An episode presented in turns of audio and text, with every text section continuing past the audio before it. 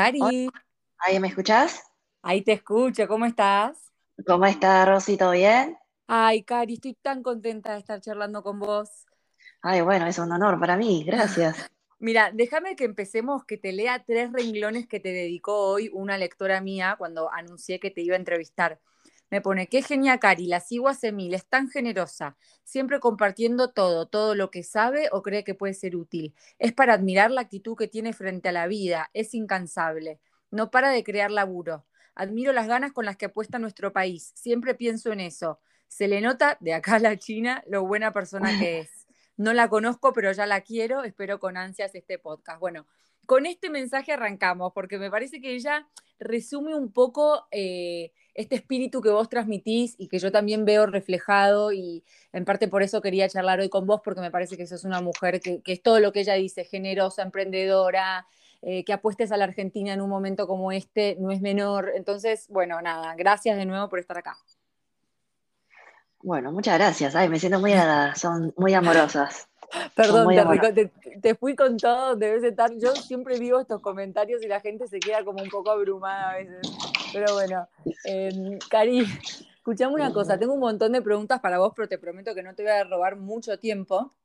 ¿Qué te parece si arrancamos esta charla y nos contás un poquitito cómo es esto de que vos naciste en la Argentina, después te fuiste, decidiste volver, en el medio toda la historia con el franchute, o sea, entiendo que es un poco extenso, pero si nos querés contar un poco alguno de los hitos, estaría bueno.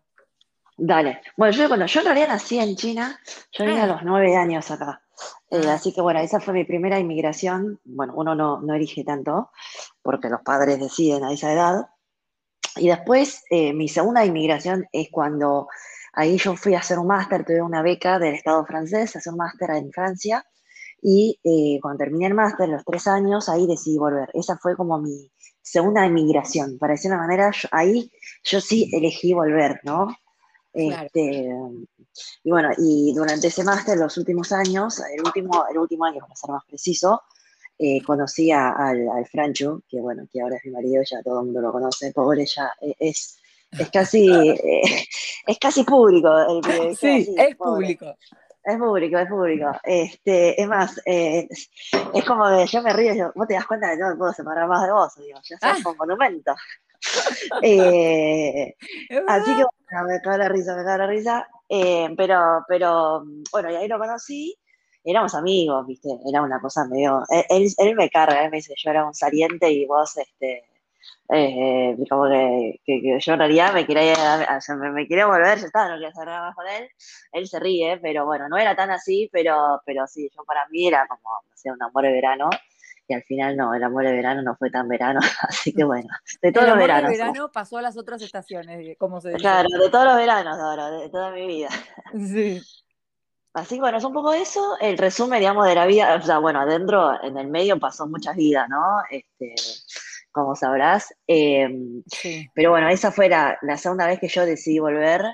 Eh, y la verdad es que mm, hasta el hoy, el día de hoy, estoy bastante contenta, no me arrepiento. Eh, la verdad es que muchas veces me preguntan, ¿no? ¿Qué haces acá? ¿Qué sé yo? Eh, nosotros que, bueno, ahora yo tengo nacionalidad francesa, qué sé yo, y, y, para mí la Argentina es un país que te deja crear un montón de cosas.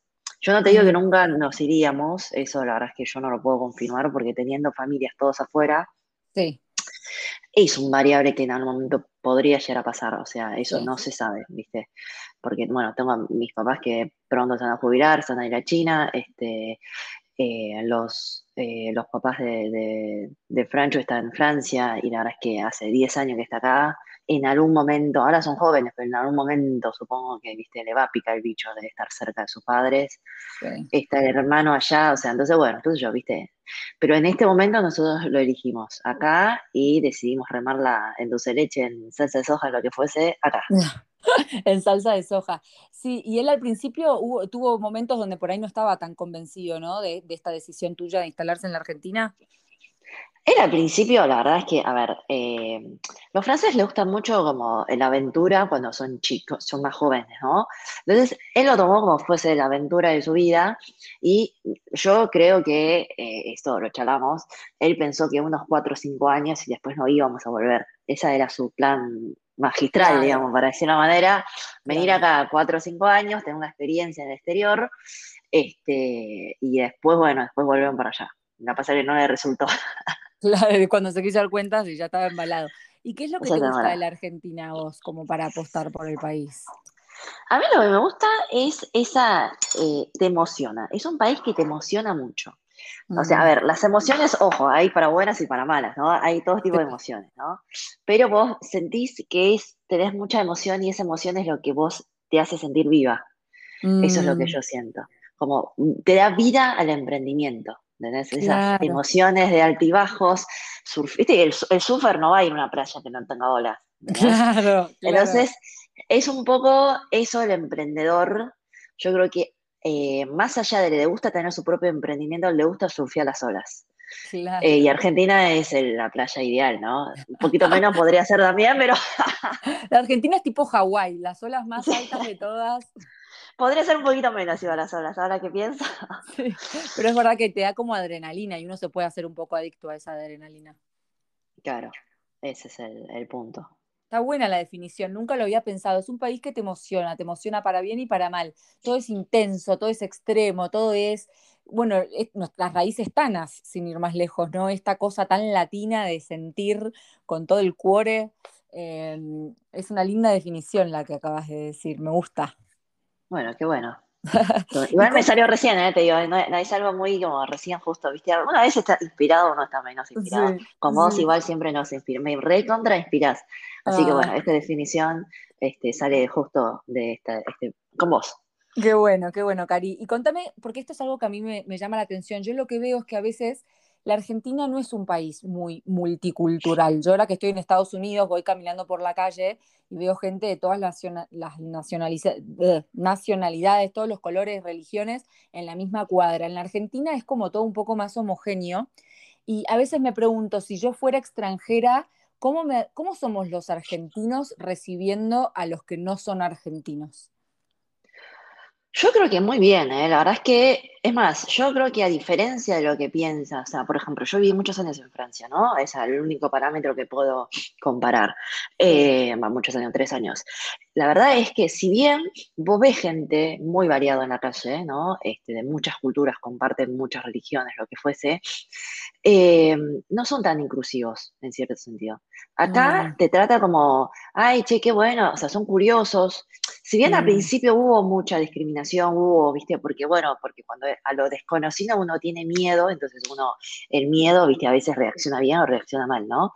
Eh, pero eh, pero si vos ves, el, argentino lo, le charla, ¿viste? El argentino medio, ¿no? En promedio, obviamente, le charla, a veces le invita a tomar un mate, un asado, es como que son muy, eh, para mí son bastante cordiales. En cambio, en, muchos países que por ahí conviven, o sea, vos ves más, hay más extranjeros, pero por ahí son menos. El francés, puro cepa, para decir una manera, no suena feísimo, pero como para decir una manera, eh, no sé si te dan tanta bola, ¿eh? Y muchas veces te ignoran. O sea, yo... No, perdón, sí, sí, te interrumpí. Yo pasé de bullying acá, ¿no? Pensando que me voy afuera y, es la salvación y el primer mundo y qué sé yo. Pasé de bullying a, ignorarte, o sea, y te, sentís peor. Es decir, bueno, al menos decime algo, ¿viste? Afuera como vos no existís, ¿entendés? Entonces, yo no sé hasta qué punto, eh, o sea, los dos no son buenos, pero yo no sé si el argentino es menos recibidor del extranjero. Mm. No, es verdad, es verdad que lo que pienso es que tal vez es paradójico, pero, pero es verdad que cuando recibimos a alguien diferente genera todo este interés, esta curiosidad, mientras que tal vez en Francia están acostumbrados a ver más variedad y entonces se cierran un poco más entre ellos, los que como bien vos decías son, entre muchísimas comillas, franceses de pura cepa. Yo tengo varias amigas, eso es lo que te iba a decir cuando te interrumpí, perdón, que viven en Francia y todas un poco coinciden con lo que vos decís.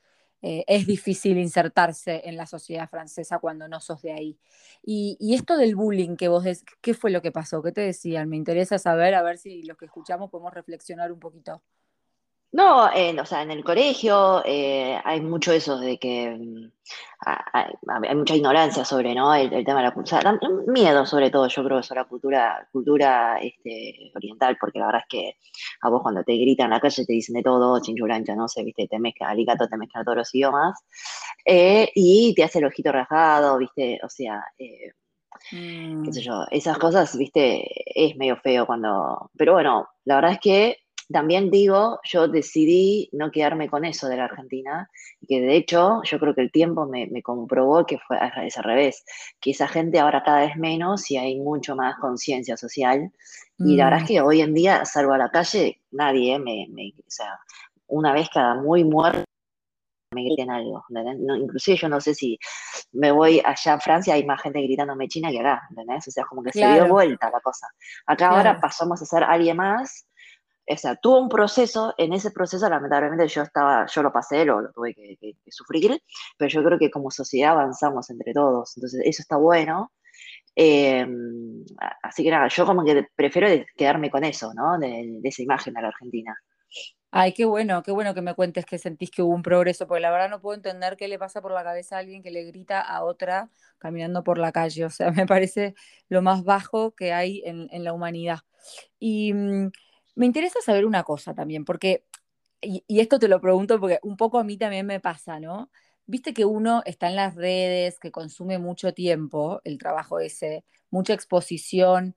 ¿Cómo haces para que el uso del celular y el tiempo que le dedicamos a la pantalla no interfiera en tu pareja, en, bueno, en tu relación con tus chicos? O sea, ¿te genera con el franchute a veces algún tipo de, de desafío todo esto de ser personas públicas, como vos decís? ¿Cómo lo manejan?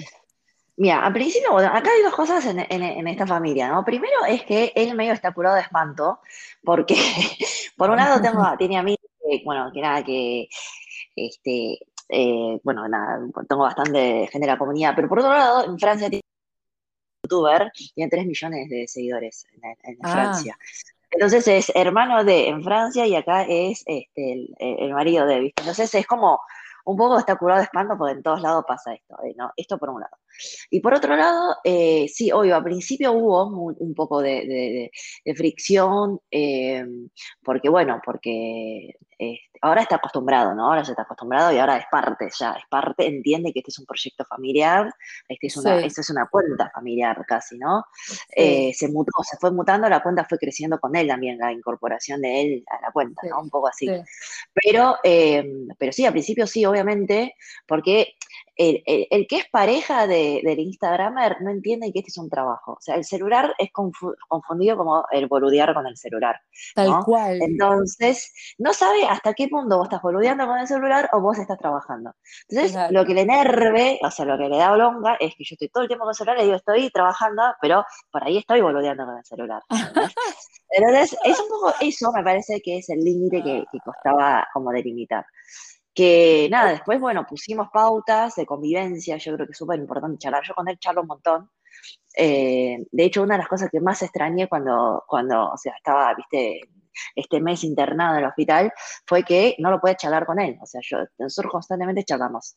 Eh, mm. A veces, eh, después, viste, ah, viste así, pero, pero eh, él viene de una cultura que se charla mucho y después no se lo toma personal. Yo vengo de una cultura que se toma todo personal. Entonces, él, viste, también aprendió a charlar a pinzas. O sea, a decir, bueno, hoy me parece que mejor no le charlo mucho porque viene de un humor medio, viste, este, pero y, bueno, entonces establecemos ciertas pautas de convivencia, eh, que está bueno, por ejemplo, establecemos de que si vamos de viaje, que viste que yo subo todo del viaje, él también entiende que es un trabajo, que es mucho contenido muy interesante para mi comunidad, que siempre me acompaña en los viajes, pero lo que sí pautamos es que yo lo grabo durante el día y lo subo a la noche, por ejemplo.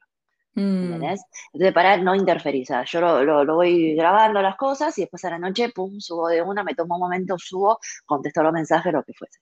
Ese, por ejemplo, en respeto a los viajes.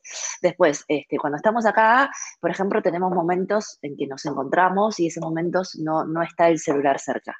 Em, a mí me costó un poco porque, bueno, viste que uno quiere esa inmediatez de responder, qué sé yo, pero después uno se da cuenta, la verdad es que tampoco pasa nada si un mensaje no se responde, no se, no se responde durante, viste, 15 minutos, no pasa nada, 20, una hora, dos horas, no pasa nada. A mí me pasaba eso de que yo no podía dejar de tener notificaciones, o sea, como que tener notificaciones yo tenía que responder, me moría loca si no. Mm. Em, y hoy en día no. Este, te pasa, bueno, no pasa eso, viste, como que yo saqué todas las notificaciones, después eh, aprendí a vivir con eso también, de que, mm. bueno, hay un mail pendiente, listo, está pendiente, listo, no lo miro. ¿Entendés? Antes no puede tener nada pendiente, yo era una cosa, una locura, era una locura. Em, claro, entonces, bueno, entonces los momentos que estoy con él, por ejemplo, no sé, si hoy a mediodía queremos salir a almorzar, salimos a almorzar y en ese momento este, yo no se mira nada de Instagram, solamente el WhatsApp se mira si, este, por ejemplo, es un mensaje de la niñera, porque bueno, los chicos, viste, que es una urgencia, si no, no se mira nada. Em, esas son las pautas. La noche tenemos nuestros momentos de cena, un momento de comida en familia, no se toca ni compu, no se toca ni el celular. Y bueno, y así, un poco mm, estas son las pautas, digamos. No, pero es verdad, me quedé pensando, a mí me pasa lo mismo, el negro a veces ah. me echa cara, estás con el teléfono y le estoy trabajando, no, estás en Instagram. Y bueno, pero yo trabajo en Instagram. A veces es como que contestas un mensaje, pero bueno, ya que estoy, actualizo mi feed y me pongo a ver las stories, es como que es un poco delgada la línea, entonces es como un desafío, uno, ¿no? El, el autocontrol, el decir, estas pautas que vos estás presentando están buenas, algunas me las voy a copiar, lo de grabar de día, subir de noche, por ejemplo, porque a mi marido un poco le pone los pelitos de punta. Claro, eh, porque él está de acuerdo de que yo grabé, pues sabe que es importante. Entonces, eh, pero eh, el tema me parece que es subir y después responder a la mesa, porque no es, no es, que vos subís y ya está. Vos subís y después te viene a responder, pregunta, che, ¿y esto qué era? ¿Y eso qué era? Entonces ahí viene toda esa situación. Sí, eh, es verdad. Aparte, viste cómo es esto del algoritmo, que yo no entiendo nada igual, pero se supone que si subís la primera hora tenés que estar contestando porque entonces Instagram, no sé, la mar en coche, pero no es que decís, bueno, subo y puedo abandonar el teléfono, no, un poquito tenés que estar también en el... En el, eh, más o menos, sí, pero bueno, yo ahí, yo dejé, yo la verdad es que yo no, hace mucho que no vivo atrás de este, estadísticas. Bien. Esa es una decisión también que decidí. Eh, porque yo creo que acá la esencia es buena calidad. Si vos subís contenido de buena calidad, te miran igual. Esa es la realidad. y cuando te miran, el Instagram, eh, eh, a ver, o sea, cuando te miran, digamos, el Instagram sabe que te apremia, digamos, entonces te va a mostrar más. Entonces yo voy por esa estrategia, voy por la estrategia de contenido. Siempre trato de ofrecer contenidos buenos, recetas buenas, copadas, este, eh, stories que son, o sea, graciosas, que le divierten. Yo sé que la gente mira mi story para entretenerse, no para deprimirse. Entonces, si yo no tengo nada para contar, no cuento. O sea, em, el sábado me permití un día no subir stories, o sea, este sábado, por ejemplo, la verdad que no tenía mucho para contar, no conté, decidí no contar nada, chao, listo. Y estuvo, y estuvo bien, igual eh, me bajó la estadística, sí, me bajó, pero no importa, sé que el día de mañana, viste, hay algún evento, lo que fuese, se sube de nuevo, o sea, yo estoy muy tranquilo con ese, ese, ese, ese sentido. y aparte, eh, sí, yo creo que en eso como que un momento, eh, no, estar tantos años, ¿no? Pasa con vos también, nosotros estamos tantos años en Instagram que al menos es algo que nos permitamos hacerlo que dejemos esa obsesión a los que recién llegaron, que está buenísimo porque tienen que tener también esa pasión. O sea, si vos recién llegás al Instagram, sos recién estás abriendo una cuenta, no tenés esa pasión de estar todo el tiempo conectada, estamos en el horno. Ahora, yo creo que esa es la señoría que nos permite. El hecho eso ya la pagamos, ¿viste? Entonces, claro, ya está. Tal cual, Cari, está buenísimo lo que decís, la verdad, y se nota en tu contenido, está, se, se, refleja mucho lo que decís en tu contenido. Y hace un rato esbozaste un tema que, sobre el que no te no te puedo no preguntar si querés, no profundizamos, pero bueno, yo creo que todos los que, los que te estamos escuchando ya te conocen, pero por si alguno no lo sabe, Cari estuvo internada embarazada por COVID. Y sabes, Cari, que yo ayer eh, me puse a leer el posteo que escribiste de, de, que vos cuando estuviste en coma soñaste con tu marido y la canción que, de tu sueño, que es la canción que él después te dijo, bueno, Ahora, si querés, vos contás la anécdota y nos contás un poquito de eso, pero déjame decirte que yo no sé todavía si tengo claro si existen otras vidas o no, pero cuando leí eso, dije, el amor de Cari y el franchute es de otras vidas. O sea, me nació pensar eso. Dije, ellos están conectados como en un plano muy trascendental. Me, genera eso tu historia de amor. Eh, es muy fuerte todo lo que vivieron y, y me gustaría si nos querés contar un poquitito de cómo fue todo. Sí, bueno, este, o sea, a ver, yo, yo eh, cuando estaba en coma soñé, soñé un montón de sueños, tuve sueños maravillosos, me iba a, a Tailandia, comía sushi party, era una cosa de loco. Este, la primera etapa, ¿no? Esa etapa me parece que es cuando estaba más sedada, como que estaba más de viaje. Es una cosa muy, muy, muy loco, ¿eh? Después la última parte de mi sueño, todos los sueños que me acuerdo de la última parte, yo estaba empotrada en la cama, digamos, o sea, estaba empotrada en el hospital, o sea, yo soñaba, yo estaba en el hospital en habitaciones, habitaciones, viste, locos, pero estaba en habitaciones. Em, y uno de esos sueños era que yo recibí la noticia que, que había fallecido el Francho. Y me sonaba una canción, este, es como que de background, ¿viste? Cuando estás soñando y tenés una música del fondo, red de película, una cosa así. Y yo, la verdad es que soñé mucho dolor, mucho dolor, y soñé esa canción. Em, y bueno, cuando me desperté, el Francho me dijo que, nada, eh, que después de unos, unos, días, que ya a mí me dieron el alta epidemiológica, ya no tenía más COVID, que estaba internada porque estaba intubada por, por todo el compromiso que tenía pulmonar, este, me dijo que, bueno, que me vino a visitar, que le dejaron venir a visitar, él tampoco estaba con COVID, ya me voy a venir a visitar un sábado y no sabía qué hacer, y dijo, bueno, le voy a cantar. Em, esto fue como más o menos cuatro o cinco días antes de que me despierte, ¿no? Me cantó y eh, bueno, y era, esa misma canción. Y ella me, él me contó que, em, que, era muy gracioso porque la, o sea, no sé si era gracioso, eh, él estaba preocupado porque cuando empezó a cantar esa canción empezó a disparar todos los parámetros, ah. eh, empezó a sonar todas, todos los aparatos, viste que uno está enchufado en todos los aparatos, empezó a sonar pi, pi, pi, pi, pi, qué sé yo, por todos lados, y entra la enfermera y dice, ¿qué hiciste, fraco? dice, yo le canté, no, no le cante más. Pero bueno, claramente las canciones me habían provocado este, emociones, o sea, me había entrado el sueño de alguna manera y nos conectamos por ahí. Lo que es el eh, poder de la música. Sí, sí, es tremendo. Es, es una... De hecho, hoy en día hay toda una última etapa del sueño, porque después me fueron como bajando la sedación, me fueron despertando. Entonces hay parte del sueño que yo no sabía si era sueño o no era sueño, ¿viste? Como que a veces pregunto, che, esto lo soñé, esto no lo soñé, ¿viste? Como que la voy a estar un poco así. Después a mí me voy acordando también de sueños de gente que, este, que fueron, bueno, importantes en mi vida, o sea, como que va mm. apareciendo en el sueño este, y a veces me van charlando, ¿viste? Entonces yo, che, vos sabés qué, me acordé, yo te soñé, ¿no? Y son mm. momentos muy emocionantes. Mm, qué loco, ¿no? Que te acuerdes lo que soñaste durante el coma. sí, probablemente haya sueños que no me acuerdo, pero me acuerdo bastante. Bueno, fueron muchos muchos sueños, ¿no? Este, pero sí. hay muchos que me acuerdo, sí.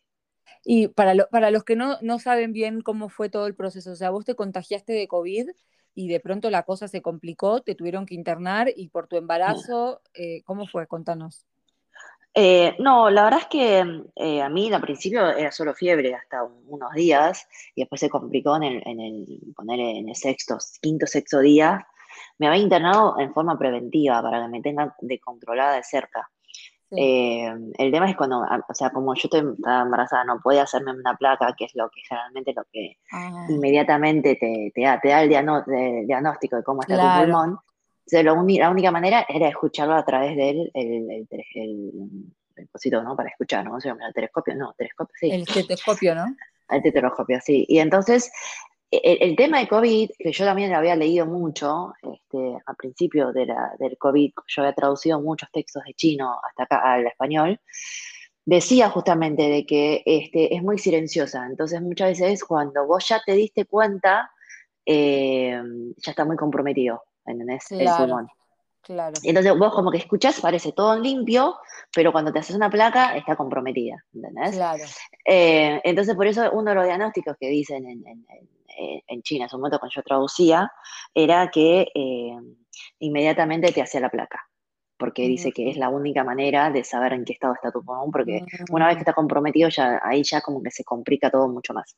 Y a mí me pasó justamente eso, de que este, venía muy bien, tenía fiebre, pero venía muy bien, eh, y se escuchaba todo impecable, pero en realidad ya estaba atacándome, y cuando ya, cuando yo empecé a tener problemas de tos, ya era tarde ya estaba, este, ya tenía bilateral, eh, y después con eso, bueno, se complicó todo, digamos. Claro, entiendo. Y lo que habrá sido por el franchute todo ese tiempo con encima con los mellis, o sea, la incertidumbre. Yo creo que sí, yo sostengo siempre que el que la pasa mal es el que está vivo, o sea, que está vivo, que está, no, ya me estaba viva, pero el, que está despierto, ¿no? Ese es el que le pasa mal, los familiares.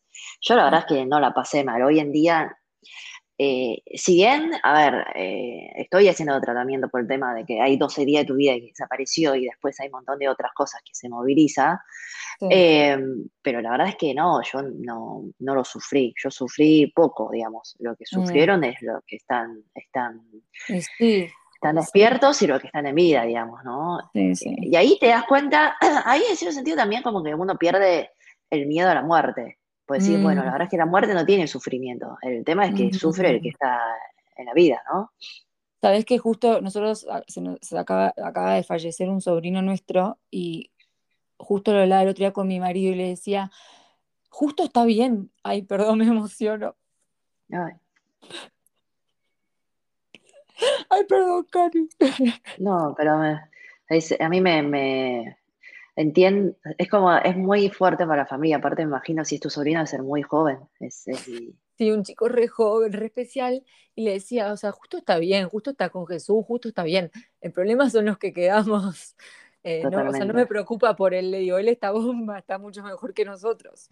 Pero bueno, es como decís. Ay, perdón, el, que está bien... pregunta, así vos No, pero, pero, el que, pero el que está vivo es el que tiene que es la primera vez que me, que me rompo así en llanto en un podcast. Eh, mis oyentes, Ay, bueno, disculpa. Pero, me parece que, que, también, a ver, a muchos le, le, sirve eso, ¿no? De, saber que está bien el que se fue.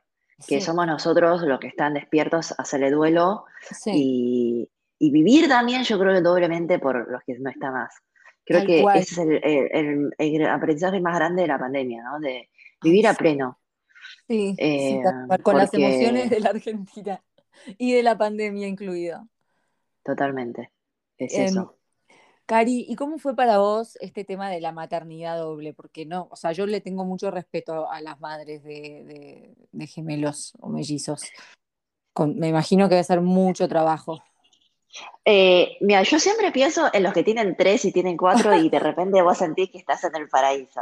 Pero no, no es tan terrible, es tan terrible porque, bueno, uno se olvida primero los momentos terribles, seguramente, pero también es terrible para el primerizo, o sea, es terrible siempre, el primerizo es terrible para Entonces nosotros tuvimos la suerte que el primerizo vino de a dos, entonces tampoco sabemos qué es tener uno. Y la verdad es que con Teo, que es uno solo, es otra cosa, pasando por dos, también tampoco es la realidad representativa. Claro. Entonces, eh, no la pasé tan mal. Y de hecho, yo creo que lo bueno, la ventaja de tener día, sí, día dos, es que la sociedad es más permisiva con vos.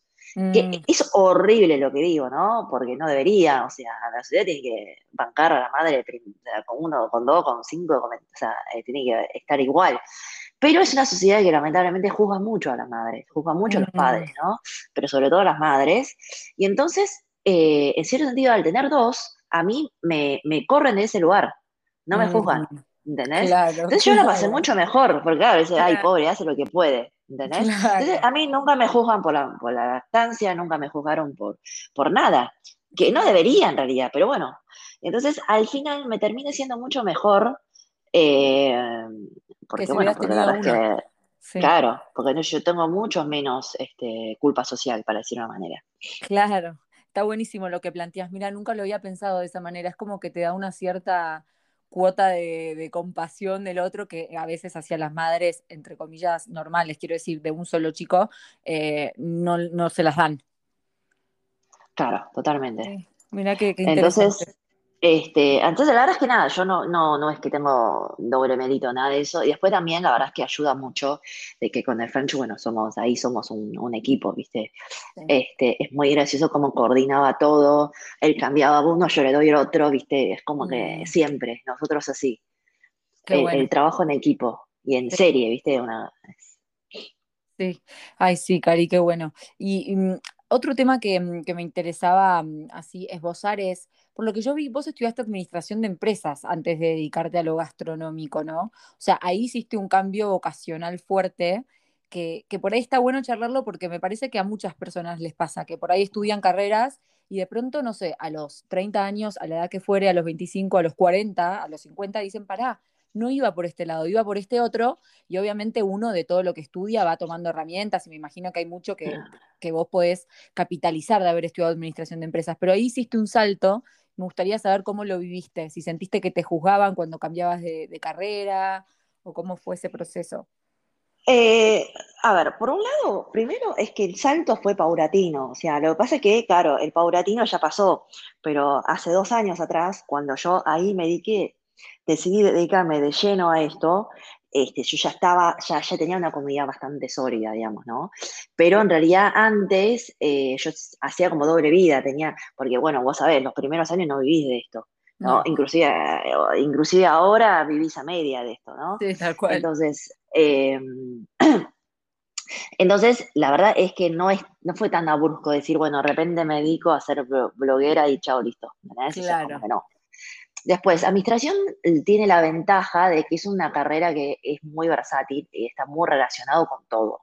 O sea, básicamente vos tenés un restaurante, puedes dedicarte a la gastronomía, pero tenés que manejarlo. Entonces, al final, vuelve siempre a la administración. Entonces, en cierto sentido, tampoco es un salto, viste, como muy, muy, muy grande.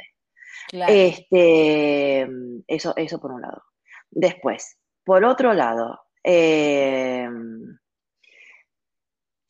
digamos, o sea, a ver, eh, por lo de, la administración, o sea, hoy en día ser Instagramer, sí, también, sí, también es, eh, digamos, es tener todos estos departamentos juntos. Vos tenés el departamento de a ver, eh, de marketing, departamento de, recursos humanos, o sea, tenés eh, atención al cliente, tenés un montón, un montón, un montón, ¿entendés? Así que nada, o sea, eh, eso es un poco, digamos, de... No es tan chocante, entonces no hay que tener miedo, porque todo lo que vos estudias va a servir, ¿entendés? Claro, Tal cual, tal cual. Y es verdad que cuando estás haciendo un trabajo como el nuestro, sos como 15 funciones a la vez es impresionante. Sos la, muchas veces, viste, la fotógrafa, la community manager, la, todo, todo lo que vos nombraste también, es impresionante. Es mucho más difícil de lo que, de lo que parece afuera. Sí, así que bueno, nada, o sea, este, no, no hay que tener miedo de este, tirar el salto, digamos. Sí, tal cual. Aparte, yo siempre insisto, porque lo cito un montón, pero en su discurso de Connecting Dots, o Connecting Points, cuando habla de todas las cosas que él hizo en la vida, no sé, había estudiado en la facultad, pero dejó la carrera. Después hizo un curso de caligrafía que lo ayudó a cuando laburó en, en Apple crear las tipografías. Bueno, como que él nombra todas las pequeñas cosas, cursos, intereses de pronto cobran sentido y se unen. Y yo un poco lo veo, yo estudié teatro, maquillaje, bueno, letras, y quiero decir, hoy en día en mi cuenta me pasa un poco eso, que siento que por fin encontré un espacio donde todo eso entra en armonía y, se une y puedo sacar lo mejor de cada uno de los espacios que recorrí. Así que está bueno. Bueno, y vos, este, y, o sea, este, ahora te quedaste a vivir allá, yo esa parte me perdí. Ah, no, esa parte nadie la entiende mucho porque mi marido eh, se dedica al polo, entonces viajamos por el mundo según a dónde él le toque jugar. En general, estos últimos años venimos con una trayectoria bastante estable, que son cuatro Florida, eh, al norte de Miami, en un lugar que se llama West Palm Beach. Después venimos a Aspen, dos meses, y después me vuelvo a Argentina para la temporada más o menos de septiembre a diciembre.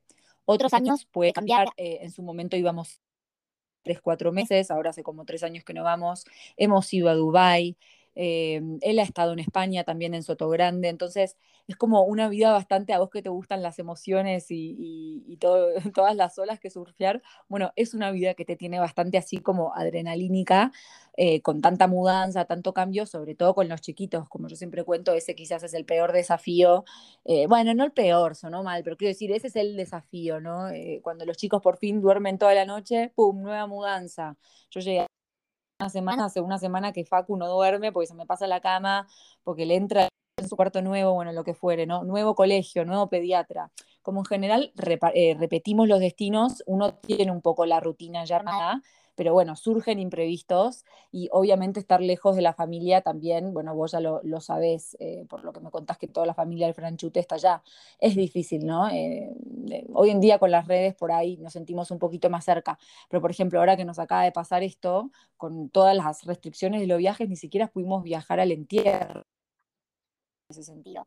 Y estás acá, viste, en la otra punta del mundo, teniendo que ver todo desde un celular, es difícil. Pero bueno, yo la verdad que no me quejo porque, como digo siempre, punto uno es trabajo y punto dos es una experiencia re rica para mí y para los chicos incluso, como viajar, aprender nuevos idiomas, conocer gente.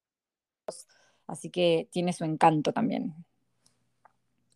Bueno, sí, eso es una... A veces la pandemia, viste que como nueva horizontes y después yo supongo que hay mucha gente que, se fueron ahora que bueno, no, pueden volver, qué sé yo, y por ahí a veces arrancan y por ahí le ayudan a dar ese paso se dieron, o sea, porque bueno, viste, porque hay que tomar la decisión de vivir un tiempito afuera, entonces es como que tomas esa decisión y, después te acostumbraste, compraste y te quedaste, a veces pasa eso también.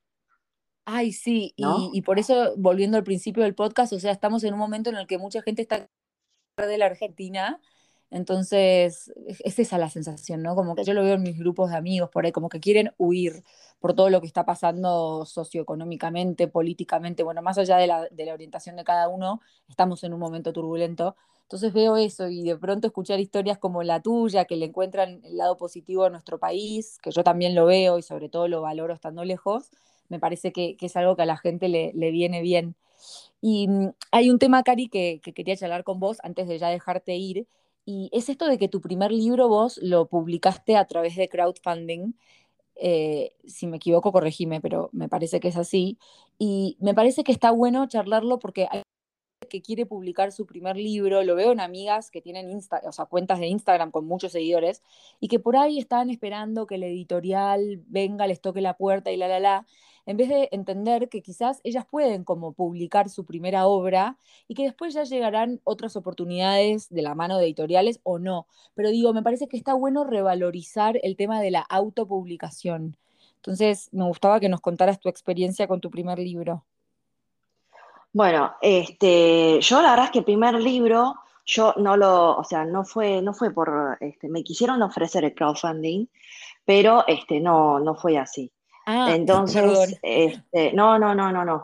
Entonces, eh, nada, eso, digamos, eso, eso, o sea, eso por, por, un lado, pero la verdad es que tuvo esa intención. Mis seguidores querían hacerme el, crowdfunding y ahí yo dije, bueno, pero yo ya tengo, tenía esa plata porque tenía que, todos los años juntábamos para viajar. La verdad es que eh, ese año justo nacieron los chicos, no podemos viajar y teníamos esa plata porque no lo invertimos en esto. Así que fue un poco, o sea, como que sí, quisieron hacer el crowdfunding, pero este, yo, bueno, al final decidí hacerlo, digamos, sola, digamos. Por tu cuenta. Por mi cuenta. Este, pero yo creo que el, hoy en día la comunidad es una herramienta muy grande, muy poderosa para todos los que quieren emprender, ¿no? Este, eh, digamos, porque, bueno, porque uno, eh, a ver, para decir de una manera, eh, las, o sea, por un lado vos tenés ya tu comunidad, tenés tus clientes, sea, targets, porque obviamente cuando tenés comunidad, esta, esta gente que tiene confianza en vos, entonces las cosas que recomendás, las cosas que vos vendés, o sea, ya como que tenés un público cautivo en ese sentido. Así que eso está bueno. Y después, por otro lado, bueno, eh, tenés estas posibilidades, ¿no? Abanico de posibilidades de prevender cosas, ¿no?